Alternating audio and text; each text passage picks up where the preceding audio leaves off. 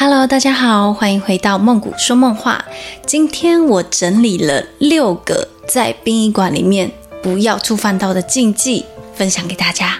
首先呢，我们最容易犯的错就是在殡仪馆里面跟人说再见，这是一个还蛮大的禁忌。虽然我们在里面工作已经习以为常，就是都不会想到这件事情，可是还是蛮多长辈会非常的介意哦。因为在殡仪馆就不要再见了。然后你要去上厕所的话呢，不可以说我要去化妆室，因为那个是往生者的地方啦。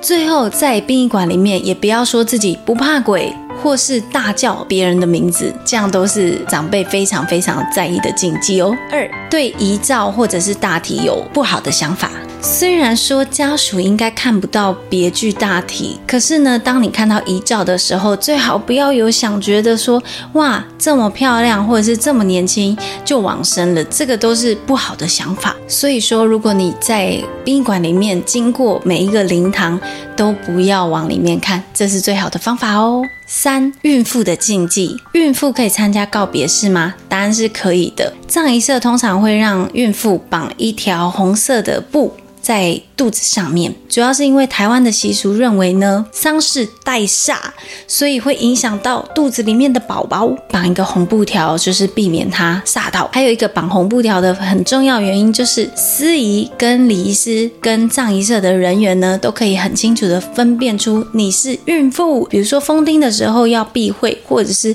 要跪拜的时候，可能就会让你不要跪拜。那在仪灵、瞻仰仪容跟封丁盖棺的时候，有一些葬仪社呢也会建议孕妇不要在会场里面哦。四，宠物到底可不可以带到会场里面呢？其实是可以的啦，网络上面都说不行，可是其实我看过好几次，都有家属把宠物带去的。也许这个宠物呢是往生者最好最好的朋友，最爱最爱的家人。曾经我还看过狗狗去，然后。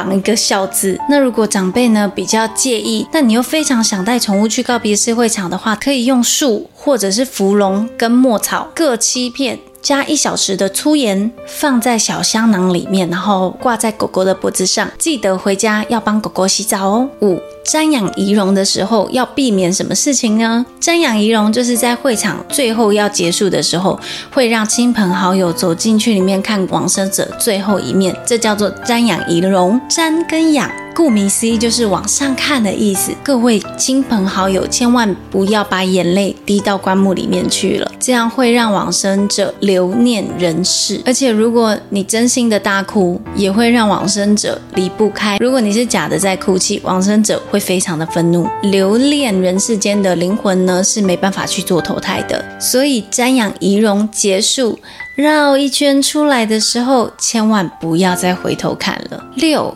离开会场之后呢，你可以去附近走走，多一些地方去绕绕，或是去寺庙拜拜。之后回家要马上把衣服换掉哦。以上就是我同整的六个在告别式里面需要注意的小地方。其实告别式没有那么的恐怖，很多人都是觉得哇，殡仪馆好恐怖哦，都是死掉的人。可是其实你只要抱着敬畏之心，根本就不会有事发生在你身上的。人总是会一死的嘛，这是生命的轮回，人生。就是必定会走到这一步，所以呢，我们好好珍惜现在所拥有的一切，好好的过完之后的人生。